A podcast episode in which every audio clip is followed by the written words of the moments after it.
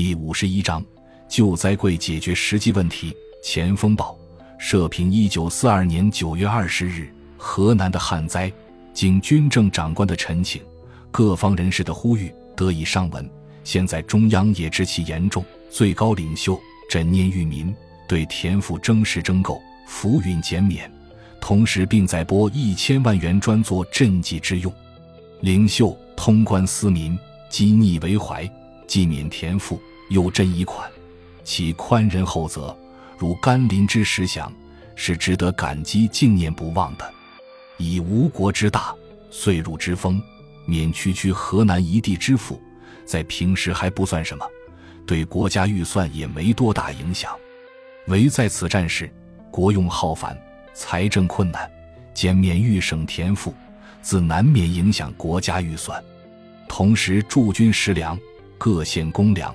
米谷津贴为数既多，需用又切，仓库素无存余，多半是随征随用。本地粮货免，外省粮运不到，灾民无食，问题固然严重。驻军、公务员及中小学教员无食，问题更为严重。这两个严重问题必得同时解决，有一个不解决，牵制着另一个问题也不能解决。呼吁减免田赋，救济灾民。这是当务之急，同时对中央还要请速筹豫省驻军食粮，豫省府更应对公粮米金定出可行办法，必须使前方将士、各级公务人员能以维持温饱，不致解体，然后才能谈到救济灾民。官上不能自救，如何去救灾民？我们认为大家协力呼救，勤勉征粮是必须的，是应该的。但对于摆在面前的事实，避避不谈，不先谋解决办法，光求减免田赋，这是很令人遗憾的。大家好像说，只要减免田赋，一切就无问题了。实际是问题紧得很，而且这些问题不先解决，减免征粮问题即无法解决。纵让仁慈的领袖切爱裕民，浮云减免。而事实困难横阻面前，纵有明令，亦难实行。结果是口惠而实不知，徒失政府威信。近日为减免征粮问题，传说纷纭，莫衷一是。有的说全免了，有的说减若干成。一方说全免，一方说并无此事。实情究竟如何，局外人实难确知。不过据我们以常识判断，最高当局诊念灾理。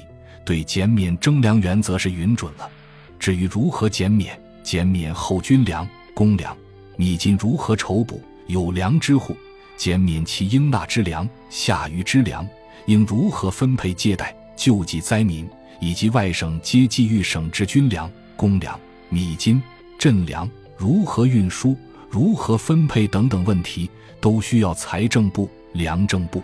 豫省府以及战区长官部彼此共同遵照领袖意志，参照实地的情况，协商两全办法，绝不是一言豁免，万事一起解决。救灾如救火，迟则即莫及。现在绝不是争议是否全免，减多减少之时。最高领袖对减免征粮，即为原则的允准。各方人士应协助豫省府。本着领袖意志，从速与战区长官部协商维持军粮、救济灾民的两例办法，必须先使军粮无愧，然后才能再谈其他。这是一件事实，不是一个理论，不容彼此争辩。其次，训自筹谋公粮、米金。如果我们不能说把所有的行政机关全令解体，教育学校全听其关门，那么这一事实，我们也必须迅谋解决。也没有什么可争辩的，摆在面前的并不是一个问题，是几种问题，这几种问题又彼此互相关联，没一种是可以不顾其他单独解决的，必须协商兼顾办法，不能各不相顾的各行其事，互相牵制而抵消其力量。实际问题既摆在面前，大家应谋解决之道，不应成义气，持成见。更不应不顾事实而抱不可能的希望，不可能的希望是幻想，幻想难实现。最务是平时持物犹不可，只兹灾祸严重，饥民待捕，岂容再误？我们希望有关各方正视事实，训商其具体办法，解决实际问题，其余都可以不谈。